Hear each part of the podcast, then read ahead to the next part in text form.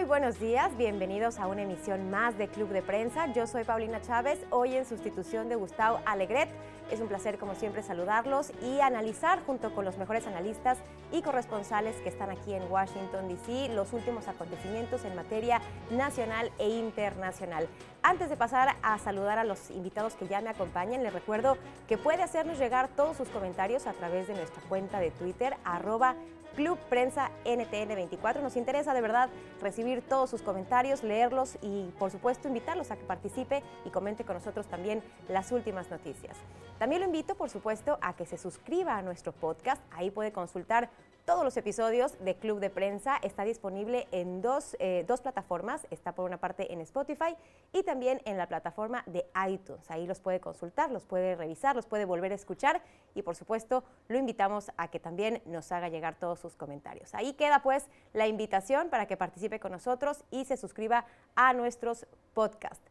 Vamos ahora sí a comenzar con eh, el programa de esta mañana. Mucha información. Ha sido esta primera semana de marzo muy intensa en materia informativa aquí en Estados Unidos, por supuesto en Latinoamérica y en el resto del mundo. Y para analizar las últimas noticias, los acontecimientos más importantes, ya me acompañan aquí en esta mesa, por una parte, María Luisa Rosell. Ella es corresponsal de Uno TV. Bienvenida, María Luisa. Buenos días. Hola, Paulina. Buenos días. Es un gusto que estés con nosotros. Gracias por invitarme. También está con nosotros el profesor Emilio Viano. Él es profesor de la eh, Universidad American, American University, aquí en la capital de los Estados Unidos. Bienvenido, profesor. Gracias por invitarme.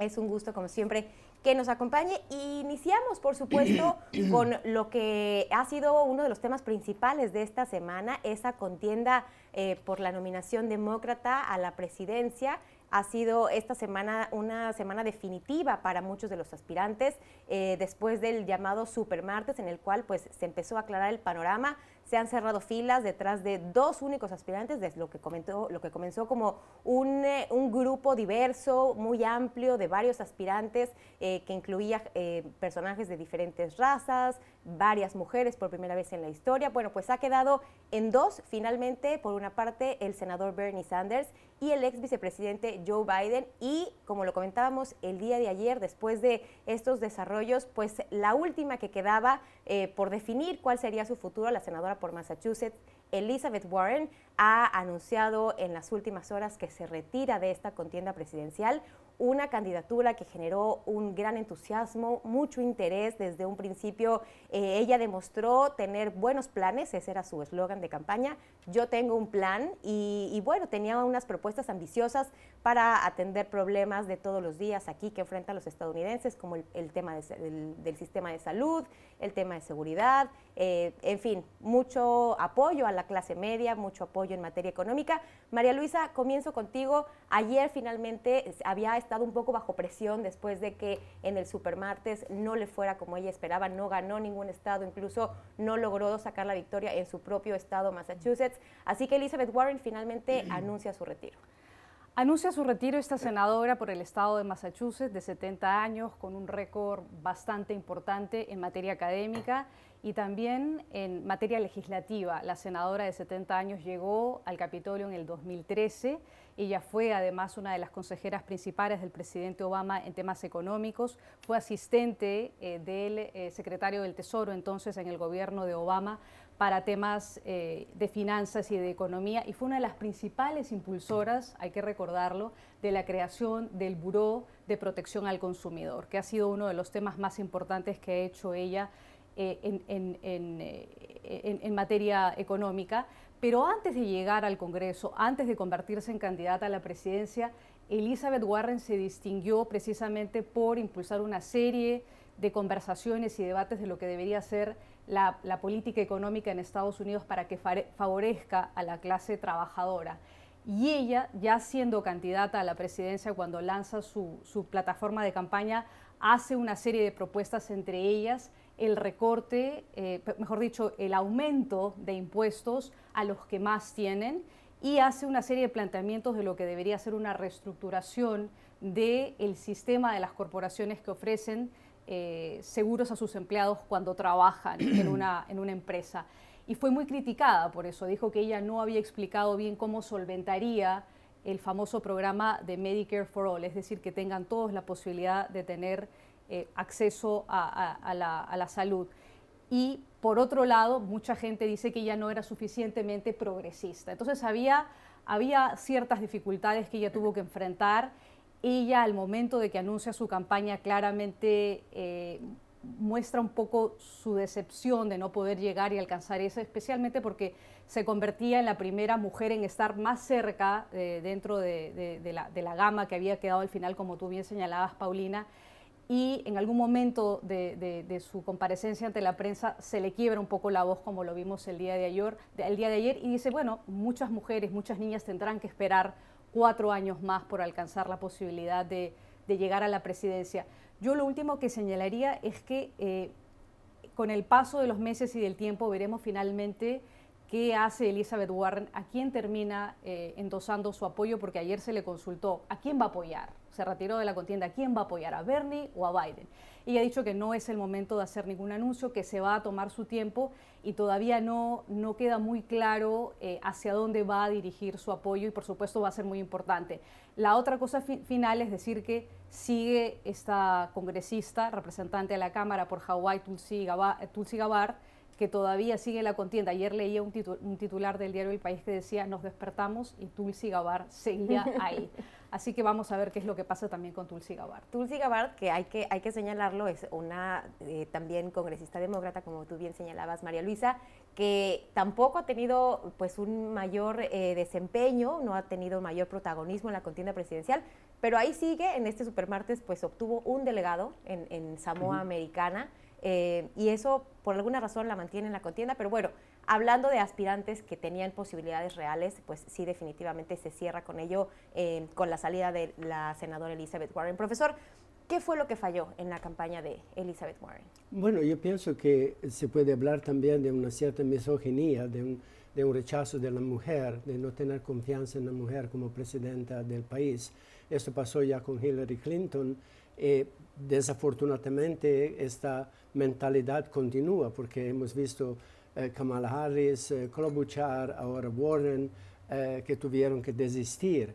Esto claramente, en mi opinión, es triste, que el país no, no está listo en darle a una mujer una posibilidad de avanzar en la carrera. ya muchos otros países muy importantes, mismo la India, por ejemplo, y muchos otros países, Argentina, en Europa, hubo mujeres presidentes, mujeres jefas del gobierno, y aquí parece que es casi imposible obtener esto. Eh, eh, eh, naturalmente suscita también preguntas sobre las mujeres americanas, porque las mujeres americanas tienen un impacto enorme, particularmente en los suburbios. Así que ¿dónde están ellas también? Así que es algo de la cultura del país decepcionante, que no hubo más progreso. Eh, ni una de las mujeres ganaron un estado en el supermartes. Mismo Warren perdió su propio estado. E, ella senadora de Massachusetts, eh, tuvo el tercer lugar en, la contienda, lo que estoy seguro fue muy humillante para ella, sería para cualquiera. Así que ni su propio estado les dio la confianza. Esto me parece algo que demuestra que, aunque son más de 100 años, ahora que las mujeres tienen el derecho al voto, aún no son verdaderamente aceptadas como una fuerza política confiable. Ese fue uno de los temas que sin duda estuvo presente durante toda la campaña presidencial. Se hablaba de que los demócratas, su principal prioridad era encontrar un candidato o una candidata fuerte capaz de derrotar a Donald Trump. Y en esa ecuación, en esa idea, siempre estuvo esta duda de si una mujer podría, si, si una mujer todavía no estaba lista, si pasaría lo mismo que pasó con Hillary Clinton. Y definitivamente, pues bueno, Elizabeth Warren, a pesar de que tuvo un desempeño fenomenal en los, en los debates, hizo pedazos a, Michael Bloomberg, otro que también esta semana anunció su retiro, pues de alguna forma no hizo, no logró convencer a la gente de que ella, claro que podría eh, enfrentar y derrotar a Donald Trump. Y también creo que hubo una campaña muy fuerte eh, en contra de, Elizabeth Warren por parte de grupos de interés que se sentían afectados directamente por las propuestas que ella había planteado en su campaña, especialmente las, eh, eh, me refiero especialmente a las políticas que ella planteó, por ejemplo, a reestructurar la, la, forma como debían la clase trabajadora en Estados Unidos obtener su seguro de salud. Las compañías de seguro, las grandes corporaciones la veían a ella como una potencial amenaza a sus intereses. Y yo creo muy bien que eh, la campaña republicana, los estrategas republicanos, el presidente Trump, a través de sus intervenciones, muchas veces la maltrató públicamente, llamándola eh, Pocahontas, diciéndole una serie de, de apelativos, denigrándola públicamente en algunas oportunidades por su condición de mujer.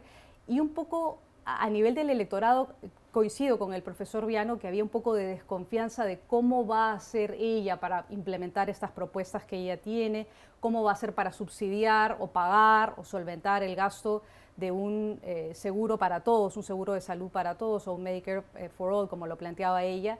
Y se generó una cierta suerte de desconfianza frente a lo que ella planteaba y ella significaba en algún momento un potencial riesgo eh, frente a lo que podría ser un debate con Donald Trump ya de cara a las elecciones presidenciales si es que ella hubiera quedado como, como la candidata nominada por el Partido Demócrata.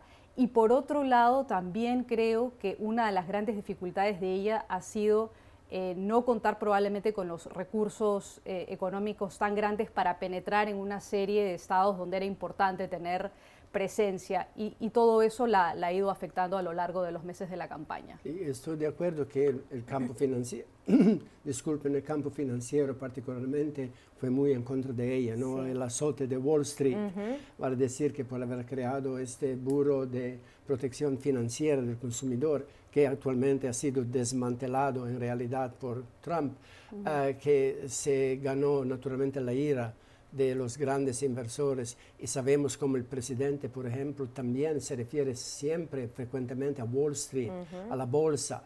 Y, eh, eh, ellos veían a ella como alguien que podía crear problemas enormes eh, para ellos. Es muy irónico porque entre todos los candidatos, mujeres y hombres, era la más organizada. Ella tenía un plano para todo. los otros hablan en generalidades. Ellas tenían algo detallado. Se dice que mismo tal vez tenía un plan de cómo atarse los zapatos.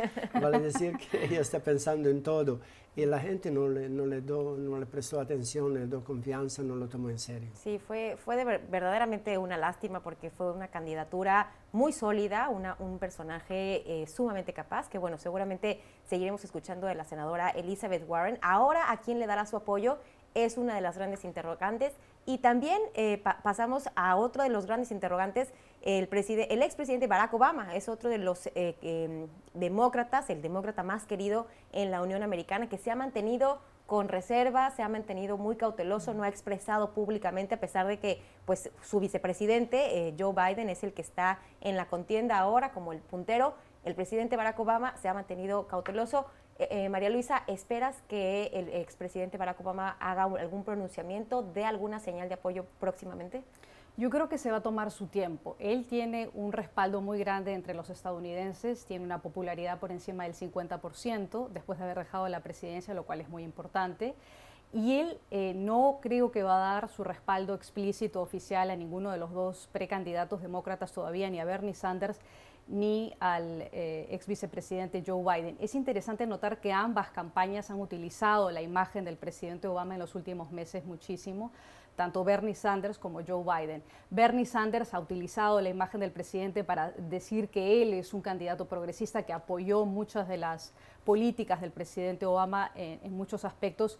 Y Biden claramente lo dijo en el momento que resurge eh, políticamente como un ave fénix después de las primarias de Carolina del Sur, cuando en su discurso de victoria dice yo eh, pienso que si los demócratas quieren un nominado eh, que sea demócrata, un demócrata de toda la vida, un demócrata que se sienta orgulloso, un, un Obama-Biden demócrata, tienen que unirse a nosotros, a nuestra campaña. Son básicamente las frases que utilizó.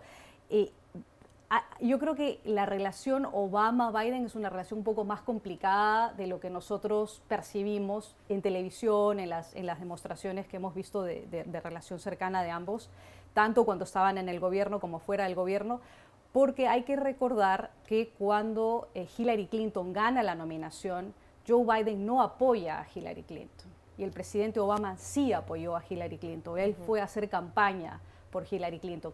Y una de las cosas, uno de los aspectos que rozó un poco, la, que friccionó un poco la relación entre el presidente Obama y su ex vicepresidente Joe Biden fue esa actitud de Joe Biden de no apoyar explícitamente a Hillary Clinton. Al contrario, dio algunas declaraciones, yo recuerdo una en una entrevista que le dio a Gloria Berger de la cadena CNN, en donde incluso desliza que Bernie Sanders es un mejor candidato que Hillary Clinton.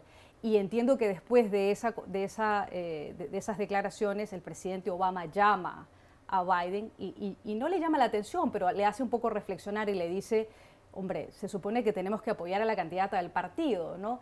Y a partir de eso entiendo que quedó una relación un poco friccionada. Yo creo que se va a tomar unos meses y además el propio Biden ha dicho que él se quiere ganar eh, la nominación por propio mérito. Entonces hay que ver un poco qué es lo que pasa. Al final, quien salga nominado, estoy segura que el presidente Obama irá a hacer campaña por ese candidato. Sí, yo estoy de acuerdo con el análisis, muy, muy bien dicho. Y claramente ahí hay tal vez la costumbre también. Normalmente un, un expresidente no se pronuncia eh, cuando la campaña aún es tan novedosa como ahora, ¿no? donde todo puede cambiar, quién sabe. Y desde ese punto de vista yo creo que eh, Obama lo hace muy bien, porque como decías tú, tiene una influencia enorme en el país, eh, particularmente entre los demócratas, claro, y aún más entre los afroamericanos, que fueron los que le dieron una resurrección a, la campaña de Biden. Así que todos ahora, no mismo Bloomberg intentó de decir que Obama lo apoyaba. Así que es una una persona muy importante, yo creo que lo está haciendo muy bien y pienso que también tenemos una esperanza aún para eh, eh, la senadora Warren, quién sabe cuál será la persona escogida para ser vicepresidente o presidenta. Y yo creo que sería muy, muy sabio para que sea, eh, que sea Biden o que sea Sanders, tal vez de pensar a Warren para equilibrar y balancear un poco más el ticket. ¿no? Me parece una buena idea. Sí, ese creo que era algo en lo que coincidían diversos analistas, que seguramente estaremos viendo a una mujer. Eh, se han barajado diferentes nombres, quizá la senadora Kamala Harris, quizá la ex contendiente eh, para la gubernatura de, Georgia, me parece, Stacey Abrams. Eh, se han barajeado diferentes nombres y seguramente pues el de Elizabeth Warren estará ahí. No sé, tú María Luisa, ¿ves a Elizabeth Warren como vicepresidenta? Sí, yo, creo, yo coincido que es una, una eh, figura muy importante y que seguramente aportaría muchísimo. La pregunta es que, la cuestión, perdón, es que Elizabeth Warren representa el estado de Massachusetts, que tradicionalmente en las últimas votaciones ha ido en favor de los demócratas. Y entiendo que donde el Partido Demócrata quiere buscar más apoyos es un, es un estado que sea eh, un poco más del, centro del medio oeste o que sea del sur. Sí, por Entonces, un poco de diversidad también. Así es, entonces pienso que por un lado Elizabeth Warren representa una gran posibilidad para el partido, sería por supuesto una gran posibilidad para las mujeres tener a una vicepresidenta, pero eh, desde el punto de vista del voto demográfico, de las necesidades que tiene el partido en ese momento, sobre todo porque hemos visto cómo han ganado eh, Biden y, Bernie Sanders las, eh, las diferentes primarias, eh, probablemente quien quede nominado va a tratar de buscar a, a un representante para que acompañe como compañero o compañera de fórmula que le traiga más votos de una zona donde no ha obtenido mayor acercamiento ninguno de los otros candidatos en, el, en las últimas primarias. por eso se está hablando también del otro lado, de Trump que podría tal vez escoger a Nikki Haley, ¿no? que fue gobernadora de, Carolina del Norte, como una mujer que le puede también dar el apoyo del sur de los Estados Unidos. Hacer una candidatura muy competitiva. Pues bueno, este por supuesto es uno de los temas que estaremos siguiendo muy de cerca de aquí al próximo 3 de noviembre, el día en que los estadounidenses votarán nuevamente y eh, buscarán eh, ver si se reelige el presidente Trump o si le dan la presidencia a, al, quien quede el representante del Partido Demócrata. Hacemos una pausa, regresamos con más aquí en Club de Prensa. Usted está escuchando Club de Prensa, el programa de análisis de la actualidad desde Washington. Club de Prensa dirigido por Gustavo Alegret en NTN 24, el canal de las Américas. Véalo de lunes a viernes por nuestra señal internacional. Pídalo a su cable operador. Seguimos con más información aquí en Club de Prensa en este viernes, donde miramos ahora, ya hablamos de la campaña demócrata por la presidencia de los Estados Unidos, vamos ahora a la campaña republicana, porque el presidente Trump, pues como era de esperarse, sigue haciendo el tema migratorio un asunto central de su gobierno y por supuesto eh, de su campaña política, de su campaña electoral rumbo a la reelección. Ahora ha anunciado que podría retener los fondos federales a las llamadas ciudades santuario, estas ciudades o localidades, en su mayoría gobernadas por demócratas, que no cooperan, que sus fuerzas del orden, que sus policías no cooperan con las autoridades migratorias y que lo hacen señalando que de hacerlo, pues muchos de los inmigrantes que tienen un estado irregular, que no tienen un estatus migratorio eh, regulado, pues entonces estarían en una desventaja al momento de denunciar delitos y eso pues obviamente los pondría en una situación muy comprometida. Pues el presidente Trump, para sorpresa de nadie, básicamente continúa en su ofensiva en materia migratoria, señalando eh, María Luisa que ahora pues va a, eh, analizado, no ha dado mayores detalles, pero que podría retener estos fondos para la ciudad de Santuario.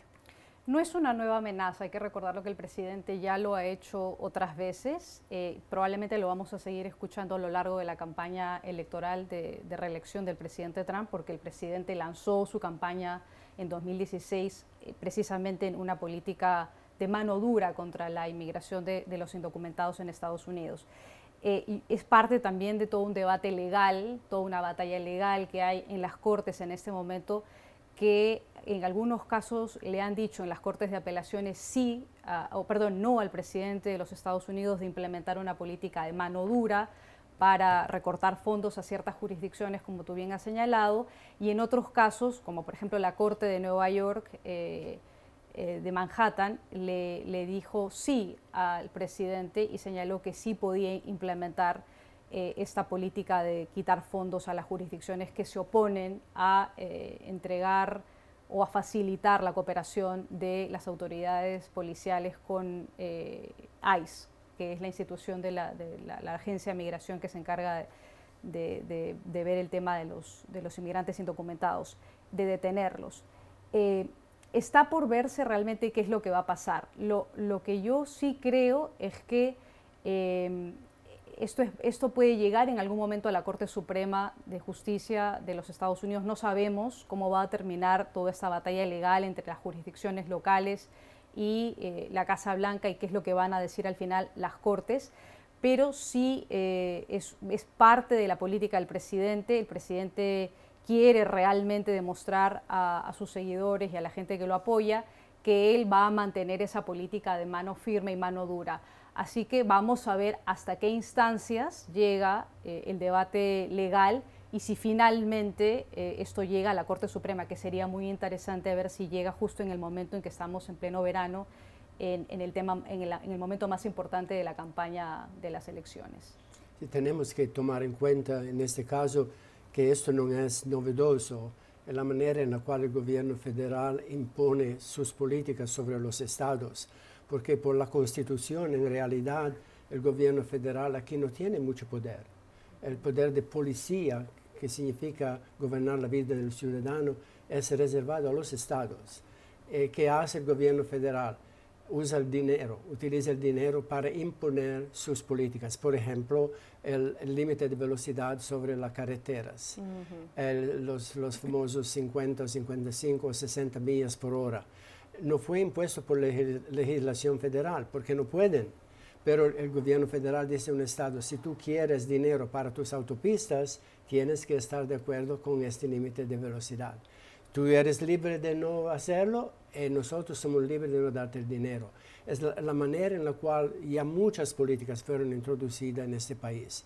Pero, ah, como, como decías tú muy bien, ahora hay tribunales que están interviniendo bastante en contra de políticas de Trump. Por ejemplo, el noveno eh, el, Tribunal de Apelaciones para el, noveno distrito en California, que naturalmente eh, no le gusta mucho a Trump, ya temporáneamente le prohibió de poner en acción una política de hacer esperar a los que piden asilo afuera de los Estados Unidos en, México. Eh, Trump eh, justificó esta política diciendo que los inmigrantes que no tenían derecho de estar aquí explotaban vacíos en la, en la ley federal para entrar en el país y desaparecer y no presentarse en frente de los tribunales. Hay naturalmente una disputa sobre esto porque según un centro de información eh, de la Universidad de Syracuse en el estado de Nueva York, el 90% de los que eh, piden asilo se presentan en frente de los tribunales. Hay los que dicen, bueno, esta es una cifra muy alta. Mismo el gobierno habla de un 75%. Así que no es verdad lo que frecuentemente dice el presidente, que esa gente llega, desaparecen, explotan los beneficios eh, generosos que el país les ofrece, desde la educación para sus hijos, a un, Medicaid, a otras, a otras ayudas. Y ahí hubo también una decisión aquí en Washington el otro día, muy importante también, un juez federal declaró que el director interino de los servicios de inmigración, Cuccinelli, mm. eh, eh, emitió órdenes ilegales porque él no tiene el derecho de tener esta posición por razones de cómo funciona la legislación federal en esta situación que es muy complicado de explicar. Esto también es muy importante porque Cuccinelli fue escogido eh, por el presidente Trump prácticamente porque Trump lo vio por televisión, hablando de que se debería tener mano más dura en la política de los Estados Unidos. Fue fiscal general del estado de Virginia, aquí cerca de nosotros. Y por eso Trump eh, decidió de darle este puesto de gran importancia. Eh, una de las maneras en las cuales ellos intentan de, de disuadir a los inmigrantes de pedir asilo y esperar es, por ejemplo, lo que Cuccinelli introdujo, de darle solamente un día de calendario para prepararse. Imagínate, antes tenían 20, después fue reducido a dos, ahora es un día. Vale decir, una persona llega de Guatemala después de un viaje de 2.000, 3.000 kilómetros a pie eh, muchas veces, cansados, desorientados, no hablan inglés, tal vez no hablan ni español y tienen que orientarse con voluntarios eh, o abogados, eh, digamos, que los ayudan, y tienen solamente 24 horas, si no, le dicen, ya expiró, usted no puede eh, pedir asilo, tiene que irse. esto es una de, las políticas de Cuccinella. La otra era naturalmente todo lo que se refiere a si eres un peso para eh, los fondos federales. La carga pública que le Si era carga pública. Vale decir, mismo si necesitas ayuda médica y eh, utilizas el programa de Medicaid, ya te descalifica, porque ya demuestras que tú serás un, peso para el, presupuesto federal o de los estados. Así que hay muchas maneras en las cuales están intentando de disuadir. La otra es eh, esto de los autobuses que les ofrecen un viaje para salir de lugares peligrosos como Nuevo Laredo, pero los llegan a 2.000 kilómetros y más a la frontera con Guatemala. ¿Qué significa esto? Que cuando ellos tienen que aparecer en frente del Tribunal de Inmigración, están a 2.000 kilómetros y no tienen ni avión ni manera de regresar, mismo si lo, si, lo tienen, no pueden hacerlo en tiempo, y si no se presentan, están descalificados automáticamente, pierden su posibilidad de eh, pedir asilo en los Estados Unidos. Así que son todas las políticas que están eh, intentando de, introducir, en, más de todo, es la mentalidad, ¿no? Por ejemplo, esto de la carga pública. Es gente que no vale nada prácticamente, que no va a costar dinero. Pero si pensamos con todo respeto a la madre de Trump, que llegó después que tres de sus hermanas ya habían emigrado a los Estados Unidos, y la pobre tal vez ni hablaba bien inglés, porque en la isla donde eh, ella nació se hablaba un, eh, gaélico escocés, eh, muy aislada la isla, muy pobre, no había mucha educación por ahí. ¿Y qué hizo? Con todo respeto, su primer empleo fue de niñera. Así que se podría decir que aportó ella a los Estados Unidos que ahora es el discurso de Trump, que dice, esta gente, necesitamos gente con diplomas, ¿no? ingenieros. Calificados, eh, sí, gente, de, computadoras, de software, de internet, y no queremos esta gente. E esto está también creando problemas en la agricultura, porque al final es esta gente que cosecha. Y eso está impactando mucho ahora que se está aproximando el verano, para los agricultores, eh, particularmente los de frutas y vegetales, de cómo eh, traer su cosecha a, los supermercados. Y, hay que recordar, Paulina, que esta política de, mano dura implementada por la Casa Blanca cuando llegó el presidente Trump está teniendo un efecto muy fuerte y una presión muy grande en la política migratoria de México por el programa de protección al migrante que eh, básicamente el gobierno mexicano se vio forzado a adoptar por la presión del gobierno de Estados Unidos y que, como bien ha recordado el profesor Viano, eh, se está viendo a través de una serie de informes periodísticos y testimonios que recogen de los migrantes que se quedan básicamente como cuello de botella en, Centroamérica, tratando de llegar a México, cruzar México para llegar a Estados Unidos, que la política está siendo mal implementada en México por la presión que hay. Muy bien. Eh, pues lo irónico es lo que dijiste, el programa para la protección del migrante. Ha sido muy criticado es lo contrario, es lo contrario. No hay ningún tipo de protección. Para echarlos. Eh, así también la manipulación ¿no? de, lo que se está haciendo. Sin lugar a duda. Pues bueno, este es un programa que efectivamente el gobierno de México pues ha facilitado y como bien mencionaba profesor, en, en detrimento de una vía legal para em, emigrar a los Estados Unidos, que es a través de la solicitud de asilo. Otro tema que seguramente seguirá en los titulares de la prensa en los próximos meses. Hacemos una pausa, regresamos con más información aquí en Club de Prensa. Usted está escuchando Club de Prensa, el programa de análisis de la actualidad desde Washington. Club de Prensa dirigido por Gustavo Alegret en NTN 24, el canal de las Américas. Véalo de lunes a viernes por nuestra señal internacional.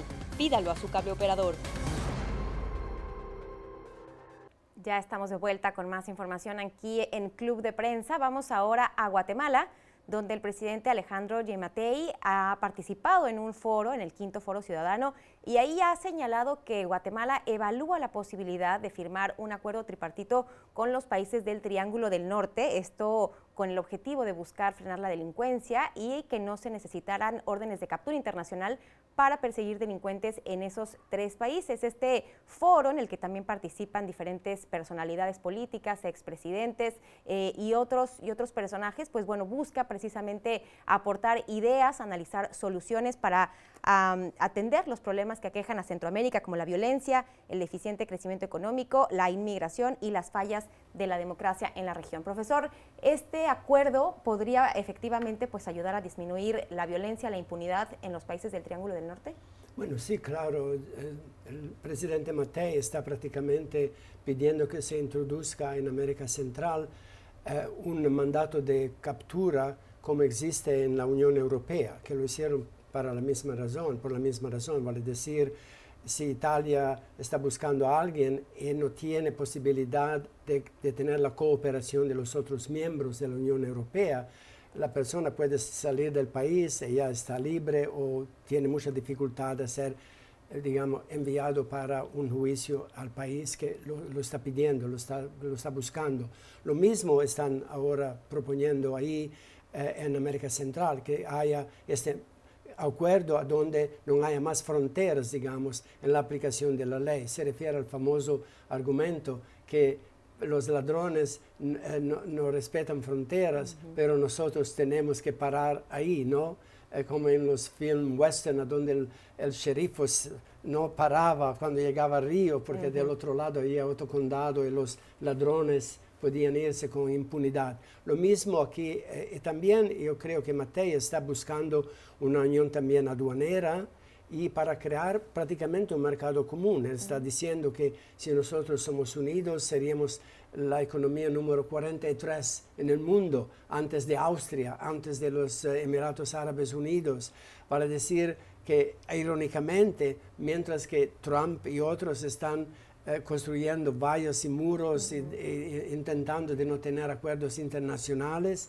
Hay esta región eh, de estados pequeños que Matei tiene razón, si se unieran podrían verdaderamente ser una fuerza más importante entre, digamos, Estados Unidos y México de un lado y países muy importantes como Colombia y otros, Brasil del otro lado. Así que es una idea muy interesante. También él está hablando del Parlacen, ¿no? del Parlamento de América Central, que parece tener demasiados miembros, son como 20, 20, miembros para cada país. Así que son seis países, ya tenemos más de 120 miembros eh, prácticamente es un refugio para exmandatarios, porque los exmandatarios, por razones eh, interesantes, son automáticamente miembros de este Parlamento. Así que ahí también hay dificultades en el funcionamiento. Él está hablando de reducirlo a 10 para cada país. Así que sería 60, la mitad de lo que es ahora. Son, son ideas interesantes que reflejan también la frustración, porque eh, también en, el tema de migración vemos que muchos de esos inmigrantes llegan de ahí. Y hay mucha presión sobre Guatemala, particularmente por parte de los Estados Unidos, ¿no? de, de, de, no dejar que esto pase. Y, y tienen que buscar una manera también, con todas las maras en El Salvador, etcétera, de uh, afrontar a este problema. El crecimiento de la violencia en Centroamérica yo creo que de alguna manera justifica esta intención del presidente guatemalteco de impulsar este acuerdo. Solamente hay que mirar algunas cifras. Guatemala es un país de 17 millones de habitantes. Yo estaba mirando cifras. Guatemala tiene uno de los índices más eh, complicados en términos solo de homicidios, 29 homicidios por cada 100.000 habitantes. El Salvador tiene un récord aún mucho más complicado, más de 61 homicidios por cada 100.000 eh, habitantes. Nicaragua, más de 8 homicidios por cada 100.000 habitantes, solamente en términos de homicidios. Y esto tiene que, ver o está vinculado con el tema de, de las maras y la violencia que hay por un tema de control de territorios del crimen organizado. Eh, la ruta de tráfico de drogas entre Guatemala y eh, el, Salvador es una de las rutas más usadas en los últimos años. Hay un incremento de narcotráfico en esa zona, hay un incremento de lavado de dinero en esa zona. Es una zona muy complicada y coincido con el profesor Viano, hay una presión muy grande por parte de Estados Unidos para eh, frenar la inmigración de indocumentados que precisamente salen, huyen de esa violencia para poder llegar aquí a los Estados Unidos. Vamos a ver qué pasa y si es posible la implementación de este acuerdo.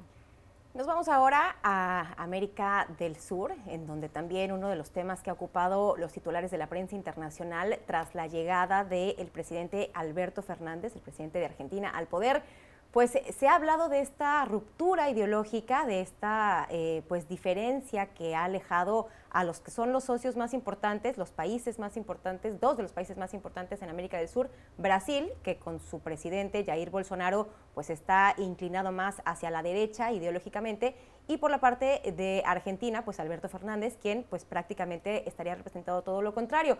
Ha habido algunas declaraciones en el sentido de que no eh, habría una buena relación o hay mucha expectativa a ver cómo van a funcionar estos dos ejecutivos, cómo van a interactuar y cómo van a salir adelante eh, pues sus diferencias ideológicas. Ahora el presidente de la Cámara de Diputados de Argentina, Sergio Massa, pues ha señalado que está en, el futuro próximo, digamos, que una posible reunión entre estos dos mandatarios, entre Jair Bolsonaro y Alberto Fernández, tendría que ser, él así, así lo ha dicho, eh, oportuna eh, y, pronto. El profesor ve una reunión próxima de estos dos presidentes? Como sabemos, ya intentaron muchas veces, por ejemplo, cuando hubo la inauguración del nuevo presidente de Uruguay, pero Fernández no pudo venir porque dijo, empieza nuestra sesión legislativa en Buenos Aires y ahora estaban hablando de hacerlo en el futuro próximo, pero parece que no hay un entendimiento en, que, que, puedan, pueden hacerlo. Yo creo que una razón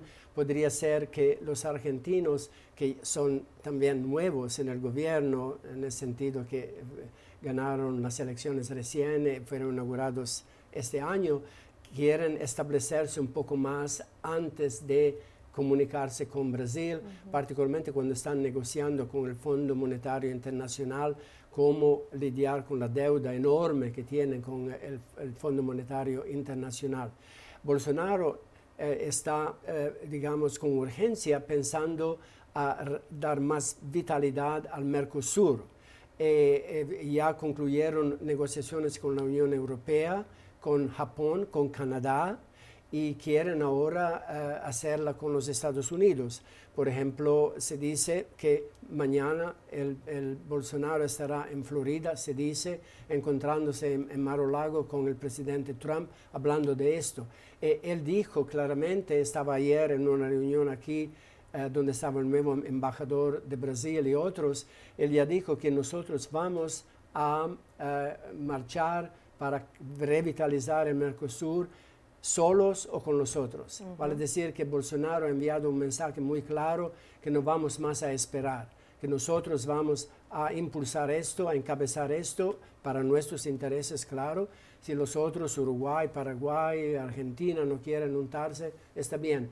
Así que hay presión de ambos lados y yo creo que particularmente para Bolsonaro es la necesidad de justificar su presidencia porque hubo, hay una crisis económica muy fuerte en, Brasil, particularmente con la posibilidad de exportación de productos agrícolas, de carne, que podrían darle a Brasil una preeminencia tan cuanto los Estados Unidos, por ejemplo, y no quiere más esperar las políticas de otros estados. María Luisa. Sí, yo creo que pese a las diferencias ideológicas que hay entre un gobierno de derecha como es el brasileño y un gobierno de izquierda como es el de Fernández, es en, es en, el, digamos, en el interés mutuo de ambos países tener un acercamiento por razones económicas, por el intercambio comercial que hay entre los dos países que en los últimos años ha sido más favorable a la Argentina, es decir, Argentina ha exportado más a Brasil que lo que Brasil ha exportado a Argentina y entonces en este momento están en una etapa de, poco eh,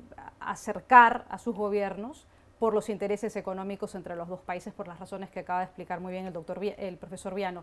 Y yo creo que esta reunión eh, anticipada o esta expectativa que hay para que se, se, reúnan los dos presidentes viene un poco ya desde el momento en que el presidente brasileño un poco lamentó que sea Macri el que perdía las, las, elecciones y su hijo Bolsonaro como diputado dijo que había momento para acercar ambas posiciones. Sí, Jair Bolsonaro lo dijo, según ha trascendido en medios de comunicación. No niego que tenía una excelente relación con el presidente eh, Mauricio Macri, pero tenemos que comportarnos como hombres de Estado. Veremos si esta reunión se lleva a cabo próximamente. Hacemos una pausa, volvemos con más información.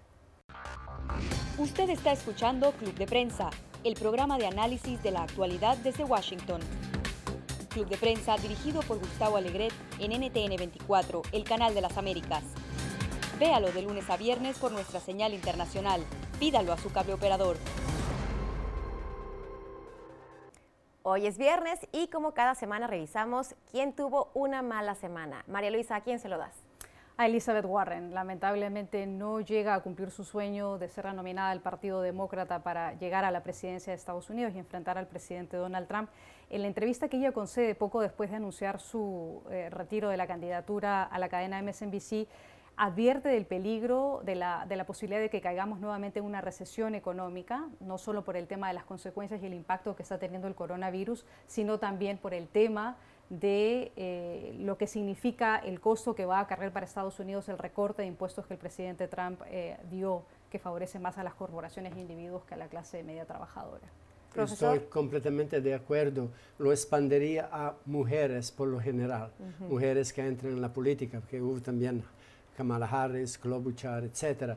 Así que me parece que fue, digamos, algo muy negativo en la consideración de la posibilidad de una mujer liderar el país, que para mí es algo que ya debería haber pasado eh, eh, para Estados Unidos si quiere verdaderamente ser un país que da un ejemplo muy positivo, cuando mujeres aún luchan mucho en nuestros países, pero ya tuvieron presidentas, eh, jefes de gobierno, etcétera, que eran femeninas.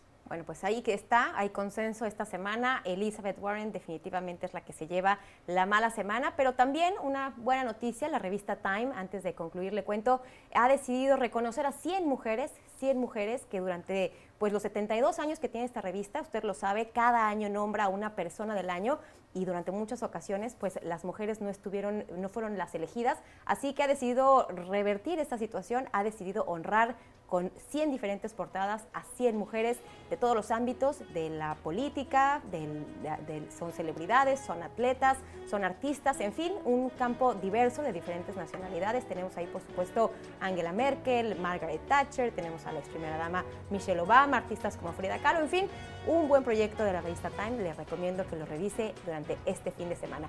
Y con esto llegamos al final de Club de Prensa. Gracias, como siempre, por habernos acompañado. Yo soy Paulina Chávez en sustitución de Gustavo Alegret que tenga un extraordinario fin de semana. Aquí lo espero el próximo lunes. Hasta entonces.